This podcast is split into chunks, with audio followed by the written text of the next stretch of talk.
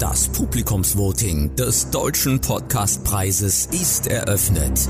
Stimmen Sie jetzt ab für die Wochentester unter deutscher-podcastpreis.de. Danke für Ihre Unterstützung. Was war? Was wird? Bosbach und Rach. Die Wochentester. Das Interview. Powered bei Redaktionsnetzwerk Deutschland und Kölner Stadtanzeiger. Und hier sind die Wochentester. Wolfgang Bosbach und Christian Rach. Hallo, hier ist Christian Rach aus Hamburg. Ein freundliches Hallo auch von Wolfgang Bosbach aus Bergisch Gladbach. Sie hören nun eine Spezialfolge der Wochentester, denn viele Hörerinnen und Hörer hören das Interview aus unserer regulären Folge gerne einzeln, quasi unplugged.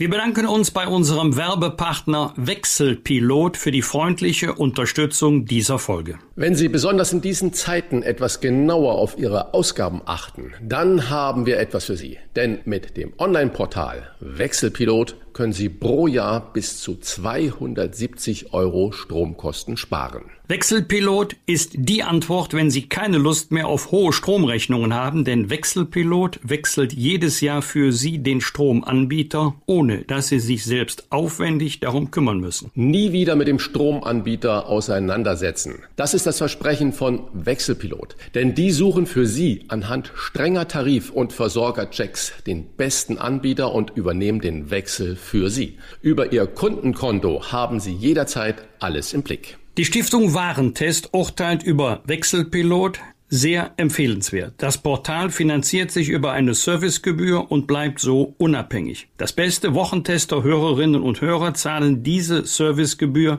im ersten Jahr nicht. Das exklusive Angebot von Wechselpilot erhalten Sie mit dem Gutscheincode Wochentester im Internet unter www.wechselpilot.com slash Wochentester. Wichtig ist, dass Sie beim Gutscheincode Wochentester bitte alles kleinschreiben und dann aktivieren unter www.wechselpilot.com slash Wochentester. Keine Lust mehr auf hohe Stromrechnungen? Dann wechseln Sie doch mit Wechselpilot. Dort ist Ihr Stromvertrag auch nach dem Wechsel in guten Händen. Fragen wir doch, fragen wir doch. Wolfgang Bosbach und Christian Rach sind die Wochentester. Tester, Tester. Junge Menschen leiden am meisten unter der Pandemie, stützen aber erstaunlicherweise den Kurs der Kanzlerin am stärksten. Das ist das Ergebnis einer aktuellen Studie der Bertelsmann Stiftung über den Zusammenhalt der Deutschen nach einem Jahr Corona. Wie groß die soziale Isolation in der Krise ist und woran die Jüngeren leiden, das besprechen wir mit einer Publizistin und Unternehmerin, die als Einsamkeitsexpertin bereits die britische Regierung beraten hat und die als CDU-Mitglied zeigt, dass die CDU auch jung und digital sein kann, auch wenn das Riso vermutlich etwas anders sieht. Die neue Einsamkeit und wie wir sie als Gesellschaft überwinden können. So heißt ihr aktuelles Buch. Herzlich willkommen bei den Wochentestern, Diana Kinnert. Guten Morgen, hallo. Frau Kinnert, eine aktuelle Studie der Bertelsmann Stiftung aus dieser Woche belegt, dass zwei Drittel der Befragten bis 29 Jahre wegen der Pandemie große Sorgen um ihre Zukunft haben. Ebenfalls mehr als zwei Drittel der Jungen unter 30 fühlen sich einsam. Hat die Politik die Jungen vernachlässigt? Ich würde pauschal sagen ja. Und zwar, weil ähm, die aktuelle Corona-Strategie, die auf das Verringern des Infektionsgeschehens schaut, Regeln formuliert, von denen ich glaube, dass sie nicht ähm, die Lebensentwürfe junger Menschen wirklich mitdenken. Und wir sehen das vor allem Dingen in den Resultaten. Und die Resultate sind, dass sich jedes fünfte Kind schon selbst verletzt, ähm, dass sämtliche Krisenangebote sehr überlaufen sind, ähm, dass psychotherapeutische Bedürfnisse formuliert werden, dass Depressionen, Angstzustände zunehmen nehmen und dass vor allem auch Einsamkeit bei über 60 Prozent der Jugendlichen Normalfall ist. Und die Resultate, die sollten uns jedenfalls nicht zufriedenstellen. Was in der Bertelsmann-Studie auffällt, Trotz Einsamkeit und Sorgen erhält die Corona-Politik bei den Jungen, schrägstich Jüngeren, die höchste Zustimmung. Haben die sich in der Ausweglosigkeit des Lockdowns schon eingerichtet oder gar abgekapselt? Ich würde sagen, ein bisschen eingerichtet, aber es hat ja auch was mit Alternativen zu tun. Und ich glaube, gerade eine junge Generation, die, und das beobachte ich vor allem, wenn ich auf so Plattformen wie TikTok unterwegs bin, sich sehr zurückzieht ähm, und sehr unter seinesgleichen bleibt und eigentlich sich von der Welt ein Stück weit abschirmt, weil sie weiß, ähm, da ist Donald Trump, da ist Rechtspopulismus, da ist der Klimawandel, da ist Vollautomatisierung. Ich weiß gar nicht, ob die Lehre, die ich gerade mache, wirklich noch zu einem Job führt. Ich glaube, dass diese Überforderung sich darin spiegelt, dass ich natürlich politische Entscheidungen Entscheidung nicht im Detail nachvollziehen kann, sondern dass das, was in der Demokratie die Grundwährung ist, nämlich Vertrauen, einfach am meisten zählt. Und scheinbar scheint Angela Merkel als Kopf dieser Bundesregierung immer noch die Person zu sein, der man eben nach 16 Jahren am meisten vertraut, vor allem aus junger Perspektive.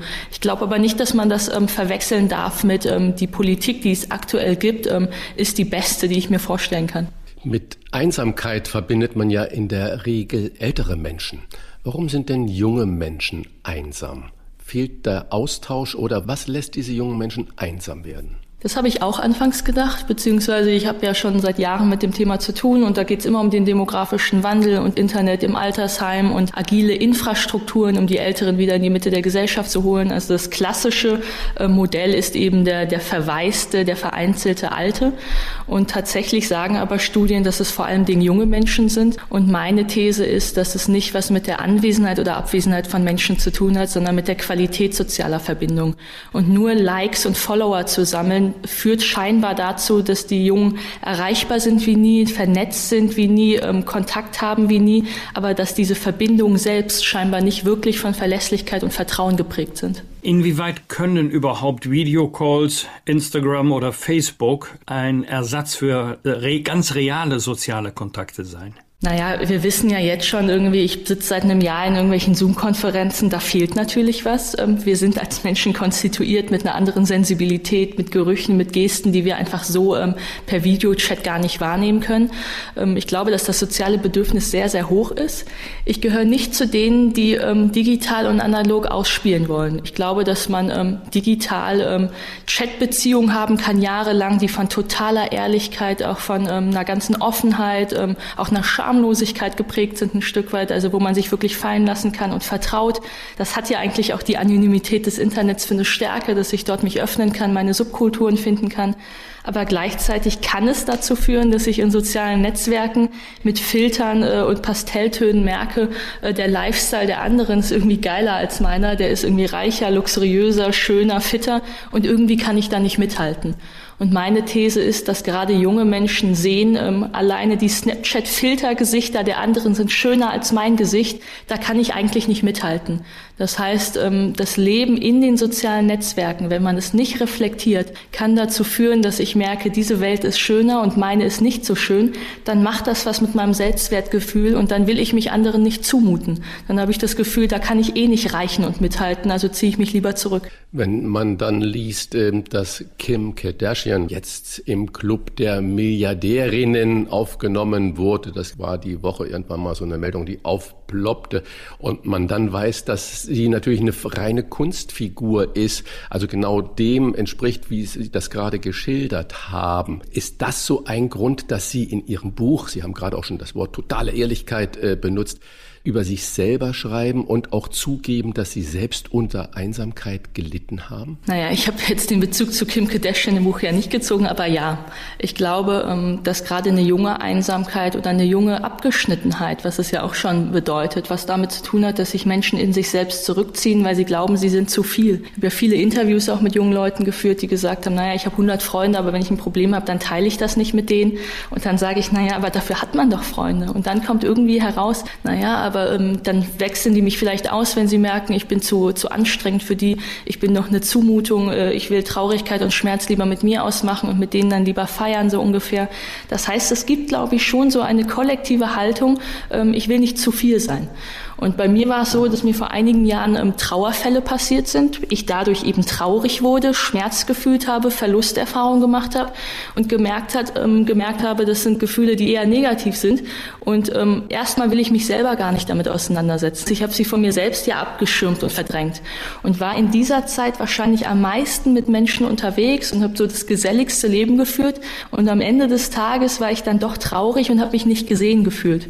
Und den Vorwurf kann ich ja nicht den anderen machen, dass wenn sie mich fragen, wie es mir geht und ich gut sage, dass sie nicht wissen, wie es mir wirklich geht, sondern da muss ich ja bei mir selber anfangen und merken, ähm, ich muss mir selbst zugestehen, wie es mir geht und ich muss anderen zumuten dürfen, wie es mir geht und erst dann kann ich mich richtig gesehen fühlen.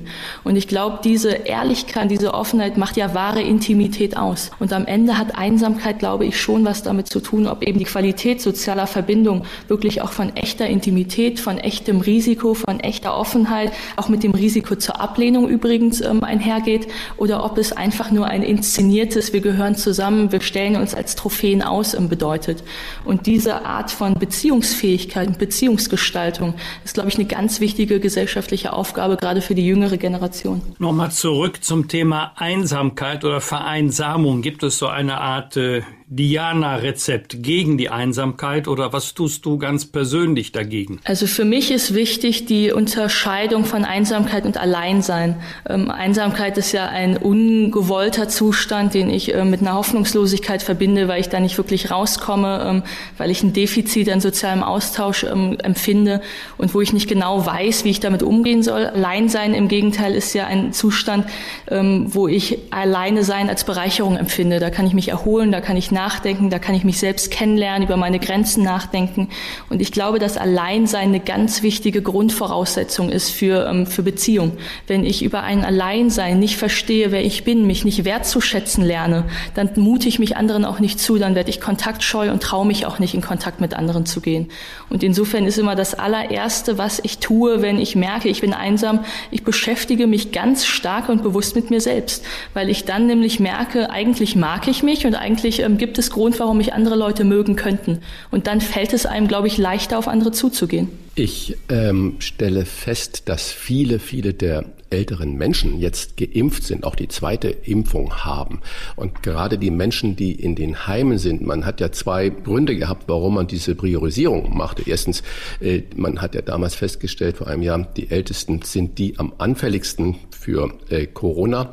Und zweitens ist, man wollte natürlich auch diese Isolation überwinden, diese Einsamkeit überwinden. Wenn ich jetzt aber sehe, dass die zwar fast alle geimpft sind, aber dass die Einsamkeit bleibt, weil die Heime immer noch geschlossen sind, dann kommen bei mir natürlich ganz große äh, Fragezeichen. Und äh, dann kommt äh, natürlich auch der Gedanke, sollte die Bekämpfung dieser Einsamkeit nicht die Kanzlerinnenaufgabe sein? Sprich, sollten wir nicht von oben herunter jetzt auch sagen oder von den Ministerpräsidenten, Konferenzen sagen, in den Heimen, die alle durchgeimpft sind, wo die Sicherheit auch über Kontrolle dass Schnelltests für die Besucher gewährleistet ist, dass man dann diese Einsamkeit wieder aufhebt.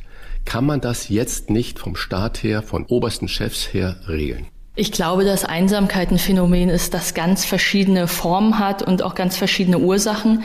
Aber klar gibt es ähm, eine Einsamkeit, die was mit staatlichen Rahmenbedingungen zu tun hat, die eben auch was mit mentaler Gesundheit zu tun hat, also auch mit einer wirklichen Staatsaufgabe und einer Politikaufgabe und gerade in Corona auch eine Managementfrage ist. Und ich habe mich von Anfang an darüber aufgeregt, dass man so über Kontaktbeschränkungen ähm, ganz verschiedenes Vokabular ähm, quasi etabliert hatte, aber keines davon hatte was mit Sterilität zu tun. Und da habe ich das Gefühl gehabt, und ich bin ja, habe mit vielen Medizinern über das Buch gesprochen, ähm, Einsamkeit ist der größte mentale Stressfaktor, führt nicht nur zu äh, Angstzuständen, Paranoia, Depression, sondern eben auch sehr physisch irgendwann zu Demenz- und Herz-Kreislauf-Erkrankungen, ähm, ist übersetzt aus Metastudien so ähm, tödlich wie 15 Zigaretten am Tag steigert die Sterbewahrscheinlichkeit um 30 Prozent. Also Einsamkeit ist ein harter Gesundheitsfaktor. Und den ähm, in einer Politik ganz grundsätzlich, die finde ich von mentaler Gesundheit noch nicht so wahnsinnig viel versteht, diesen Faktor in der Corona-Pandemie nicht so wirklich auf dem Schirm zu wissen, halte ich für fatal. Vor allem eben auch für eine junge Generation, aber auch für die ganz Alten. Und ich glaube, wir hätten sehr viel früher über Sterilität als Faktor sprechen müssen und hätten dann auch perspektivisch sehr viele Dinge anders machen können und soziale Begegnung möglich machen können, eben auch als immunsystemsfördernd.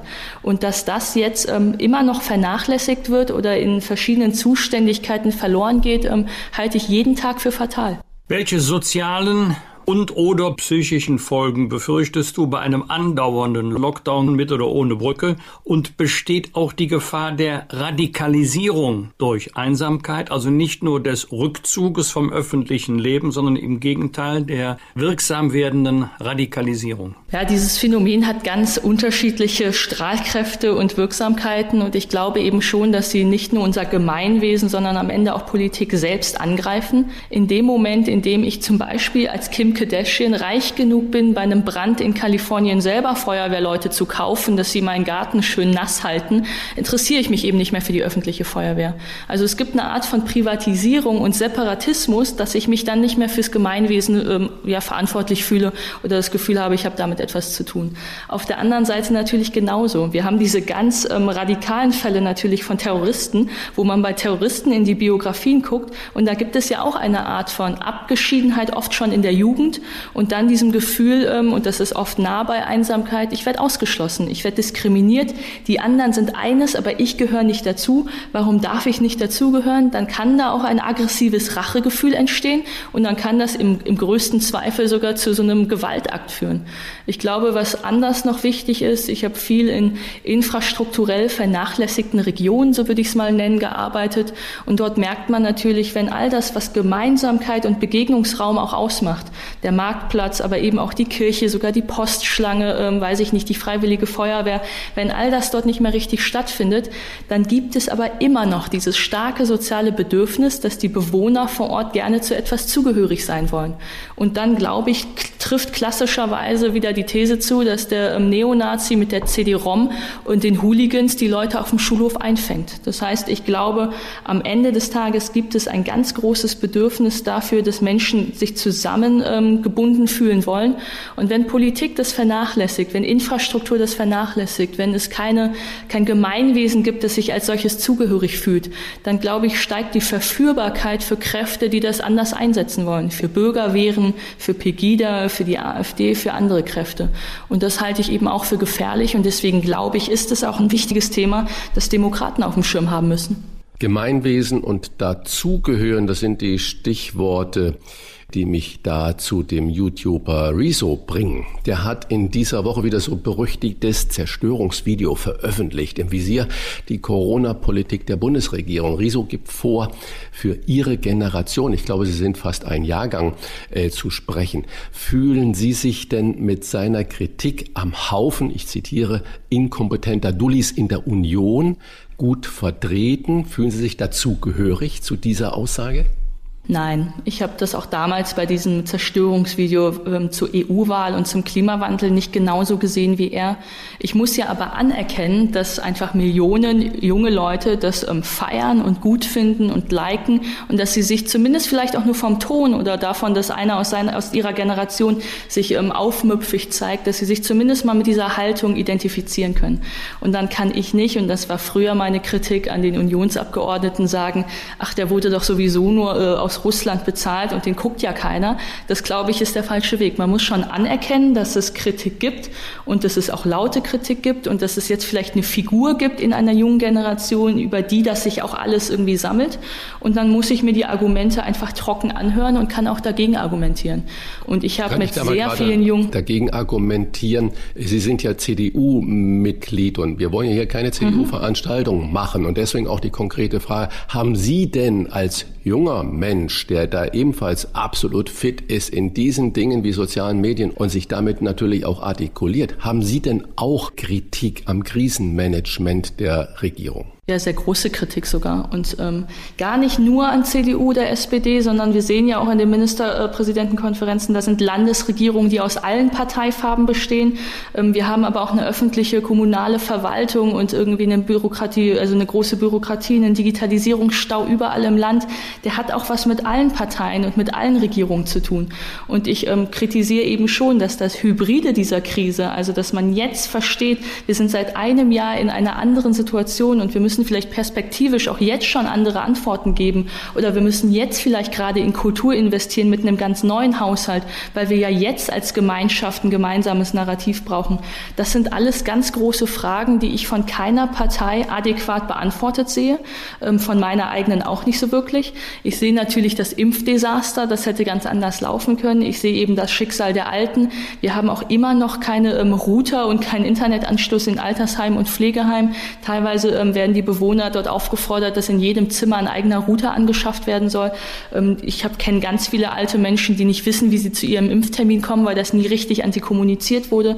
Also wir haben ein Missmanagement an jeder Stelle. Ich glaube nur, dass ich als politischer Mensch mich eher konstruktiv als Teil dieses ganzen Problems und dann eben auch als Teil dieser Lösung verstehe, als dass ich in so einer sehr ähm, ja, gratis mutigen ähm, Mentalität sage, naja, ihr sollt jetzt machen und ich kann von außen beleidigen. So ist mein Politikverständnis in einer Demokratie nicht.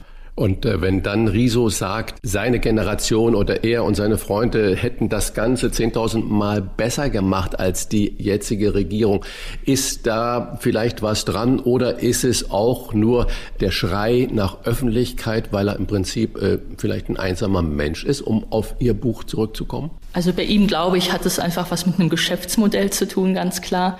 Ähm, ich glaube natürlich, dass wir, und das sehen wir an mehreren Stellen, dass es vereinzelt Politiker gibt, wo wir sagen, irgendwie hm, hätte auch anders laufen können.